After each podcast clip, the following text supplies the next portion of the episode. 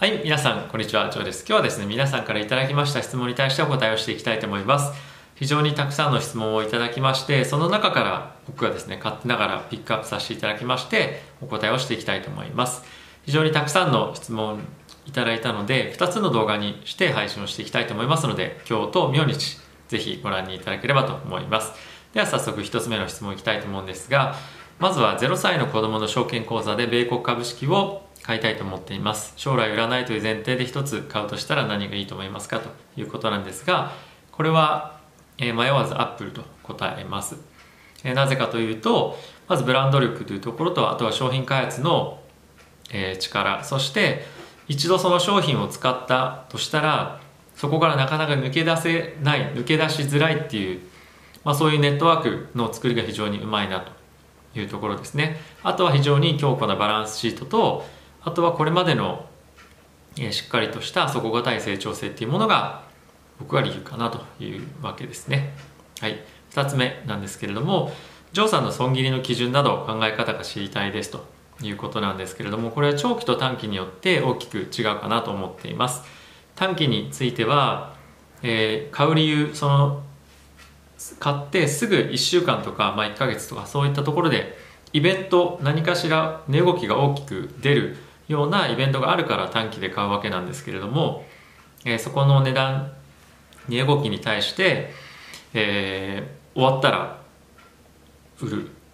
えー上がったらまあ上がっても下がっても売るっていう感じですね。でそのイベントの前に、えー値動きが激しくあったとした場合でも短期の場合は、まあ、そうですね、まあ、5%ぐらいが僕の中では基準になっているんですけれどもやはりその何かしらの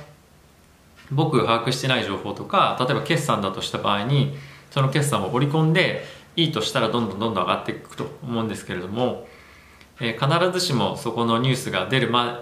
出た瞬間に織り込み始めるっていうんではなくてその前から何かしら情報が漏れたりとかして動いている可能性っていうのはあるのでやはりそういった意味でそのイベントに向かっていく前に、ね、逆の方向に動いていったら少し切るっていうことはやってますね、はい。まあ、10%とかそういったところまでは短期のものは、えーマイナスにいくのを待たないようにしています。逆に長期のものなんですけれどもそんなに短期的なイベントは気にしてないですし、えー10%下がったぐらいでもまあそんなことあるかなという感じです。で、えーその長期で持ってる際に何パーセントになったら損切りするというよりもなんでその株を買ったのかっていうところの理由のロジックが壊れてしまった場合ですね。その自分の中でというかその自分がこういうふうに想定していた、え前提条件っていうのがあるんですけれども、えその中でも非常に重要なものが何かしらのイベントによって崩れた時っていうのはまあその時に利益が出てても損失が出てても、え売る可能性が高いということですね。はい、えー次に行きたいと思います、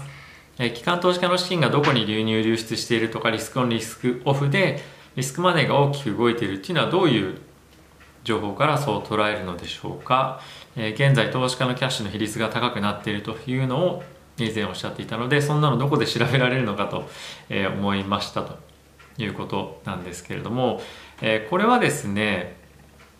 えっ、と資金の流れについては各種各社か証券会社のレポートとして出しているところがあったので、そういったものがニュースになっていることがあるんですね。なのでそういうものを新聞からですね取ってきて、えーていうんですか参考にしているというようなのが、えー状況ですね。はい。なので、えっとどこから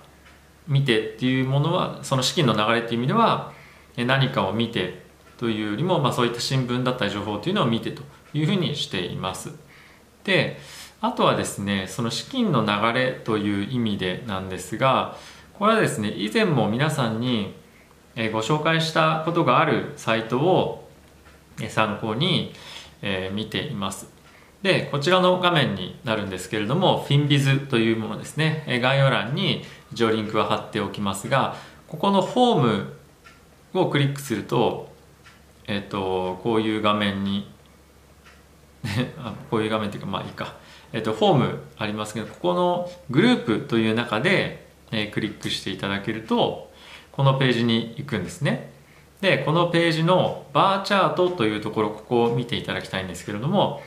えー、ここに行くとですね、えー、1日1週間1ヶ月、えー、3ヶ月半年1年間とおクリックしてたように、えー、見れるんですけれども、えー、ここのですね、まあ、例えば 1, 1日1週間1ヶ月っていうふうに見ていただけると、まあ、少し分かりやすいかなと思うんですけれども例えば1ヶ月っていう単位で見た時にはここ最近、まあ、顕著なものがですねエネルギーっていうものがこう大きく買われてますよね。でこれっていうのはここ最近の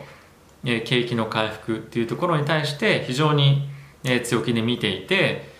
やはりバイデンさんになるということもあって今後かつ今後ワクチンが供給されて接種されて経済回復してきますよというところでこういった銘柄にお金が大きく流れたというのは皆さんもいろんなところで聞かれてたと思います。これ3ヶ月っていうふうに見たところでも同じですね。エネルギー。このマテリアルっていうのもま同じなんですけれども、まあ、こういうふうに見てみるとパフォーマンスも非常にえ良くてお金がしっかりと入っていたっていうのが、え分かると思います。しかしその反動がえこの1週間というところもしくは1日でもそうなんですけれども大きく売られてますね。5%1 週間で。で1日単位で見ても3%下落してますと。なのでえこういったデータ情報を見てえー、分からないところは自分で判断しているというような状況となっています。はい、確かに分かりづらいですよね。なんでそんなこと言えるのっていう皆さんも多く思ってた方もいらっしゃるかもしれませんがこういったところを見てます。はい。であとはですね、えー、ジョーさんの銘柄の売り買い保持の判断材料にしているファンダメンタル指標やテクニカルそれ以外でも構いませんので教えてくださいと。いうことなんですけれどもこのファンダメンタルの指標っていうのは基本はですね決算を見ます、えー、これまでのま、今後なんていうんですかね今後成長していくであろうもしくはこのプロダクトが今後も売れていくでしょうみたいな感じでまあいろいろ前提条件あると思うんですけどその会社が成長していく中で。なのでそういったものを、えー、ファンダメンタルとしては見るもしくは利益率とかそういったところですね、まあ、車であれば販売台数とかかもしれませんし、えー、会社ごとによっていろいろあると思います。ただしえー、ファンダメンタルその決算が1回ダメだからといって、まあ、この会社ずっとダメなのかっていうのはまたまあ違うかなと思います。それもなんでその決算がダメだったのかっていうところまで、えー、見て判断すべきかなと思います思いますし、えー、1回2回、えー、本当にその会社がダメになっていってるのか競争力が落ちていってるのかもしくは市場の環境が変わってるのかとか、まあ、そういったところも考えてみるというような状況ですね。なので会社の決算だけを見て判断するっていうよりもマクロの要因とか今経済の流れ大きくどういった方向に流れていくのか行こうとしてるのかっていうところが非常に重要かなと思っています。テクニカルに関しては先日ご紹介しましたスクイズモメンタムプラス ADX でしたっけ？その動画見ていただけると参考になるんじゃないかなと思っています。僕もまだ使い始めたばかりでですねテクニカルに関してはえこれ以外見てません。基本的にテクニカル僕は見ないというかあまり気にしないのであの高値とかトレンドラインとか、まあ、そういったのは若干見ますけど、まあ、それを判断基準にして取引をするということは基本的にはないのであまりテクニカルは見ていないというのが正直なところです。はい。えーと、仮想通貨もポートフォリオに入れているとあ入れようと考えていますが株式よりも税制面で厳しいと考えています。そうですね。あのビットコインというのはえーと、売上というか利益出たら50%ですもんね日本だと。もしジョーさんが仮想通貨にも投資されているなら仮想通貨の税制面で出口をどうお考えなのかご教授いただきたいですということですね、えー、僕はですねえっ、ー、と仮想通貨に関してはそのかなり長く持とうと思っているのであまりこういうことは考えていません。少額というかまあ持ってるんですけどもあまりその税制面がどうとかっていうよりも長期的にビットコイン上がるんじゃないかなと思ってますし需要も一定程度あるかなと思っています。なので、まあ、こう言ってはなんなんですけれどもある程度遊びというか、えー、現金を持つということのリスクって結構高いなとは思っているのでそういったことのヘッジ資産分散という意味で買っています。で将来的にこの仮想通貨の税制面っていうのは変更になる可能性もあるんじゃないかなと思っていますしまた別の使い方とかっていうのもいろいろあるのかなと思っているので、えー、今持っているというような感じですね。なのでちょっとお答えになってないんですけれどもあまりその辺は気にせず、まあ、10年とか本当に長い、え、期間を考えて持っているというような状況です。はい次いきたいと思います、え、コモディティ特に農作物に長期で投資する場合の何か良い方法があれば教えてくださいということなんですけれども、えーと、農作物は非常に難しいですよね。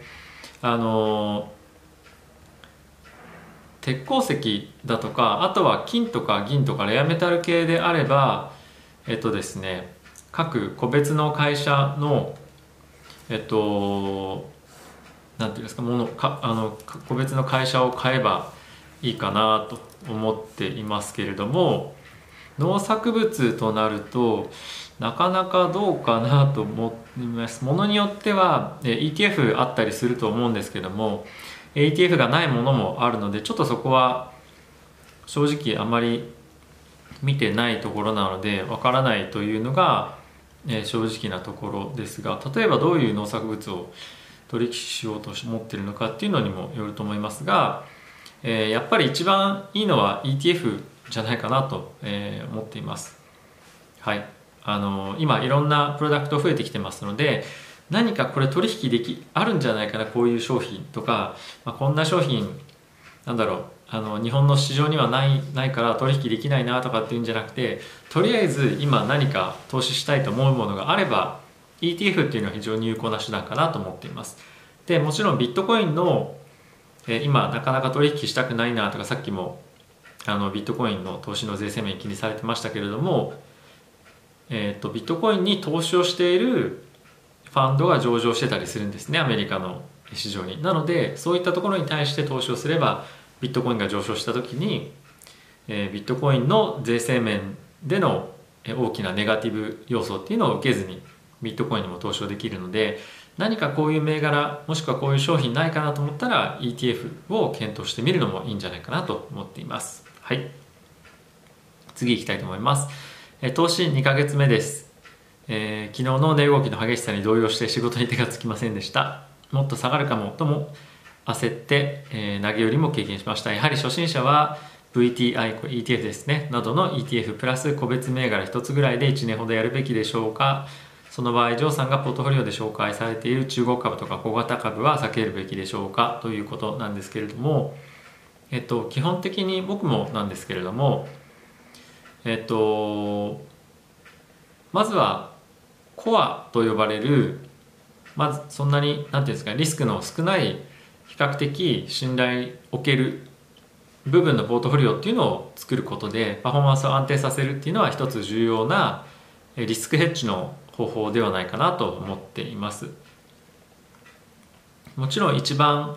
そのマーケットの影響を受けないという意味では現金がいいとは思うんですけども現金自体も価値を下がっていくので何で持っているのがベストっていうのはその方の考え次第かなと思ってますが基本的に株式市場をお金に入れるという前提であれば僕はやはりこの VTI でもいいと思いますし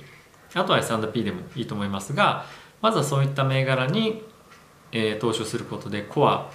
値動きがそんなに大きくないけれどもしっかりと成長を見込める株に、まあ、ETF ですね入れるんじゃないかなと思っています。であとはですね個別株に対してどれほどお金を投資するかというのは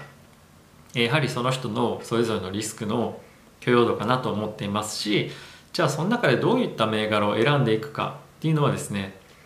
それぞれのまたリスク許容度かなと思っています。例えばなんですけれども個別株とかっていうのはですね見てる方が少ないんですね。なので非常に情報も少ない銘柄もたくさんありますしなかなかそういった会社っていうのはですね開示をすると情報開示をするということにもなかなか慣れてない会社っていうのも実際に多いのが、え、実情だと思います。なので、え、もし心配なのであればえ、例えば中国とかもそうですけれども情報がなかなか出てこないので、え、大型株に投資をするのが僕はいいんじゃないかなと思っています。これ例えばなんですけれどもえ、アップルという会社ありますよね。先ほどもお伝えしましたけれども、え、そういった会社はですね開示っていうのも慣れていますしたくさんニュースとしても取り上げられることが多いと思います。なので我々がですねわざわざ情報を取りに行かなくても情報の方から勝手に来てくれるっていうのがこういった大型銘柄のいいところなんですね。なのでこういう例えば GAFAM とかもそうですが非常に有名な会社かつ世界からも注目されていて有料企業の株にまずは投資をしてみるっていうのはありなんじゃないかなと思っています。実際に僕も子供のですね、えー、講座とかあるんですけれどもそういったところに入れるものに関しては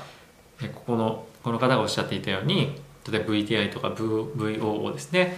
プラス大型株。テスラもそうかもしれませんしあとはアップルとかもそうかもしれませんね。なのでそういった株を中心に始めています。子供用としては。なのでもし最初値動きが心配だったりとかあとはですね情報が不透明だなといろいろ感じることもあるようであればそういった銘柄から始めてみるのもいいんではないかなと思っていますはいということで、え1本目長くなりすぎる前にこの辺で終わりたいと思います来週もですね、また皆さんから質問をいただいてお答えしていきたいと思いますので、ぜひ質問を書いていただけたらと思っています。ではまた次回の動画でお会いしましょう。さよなら。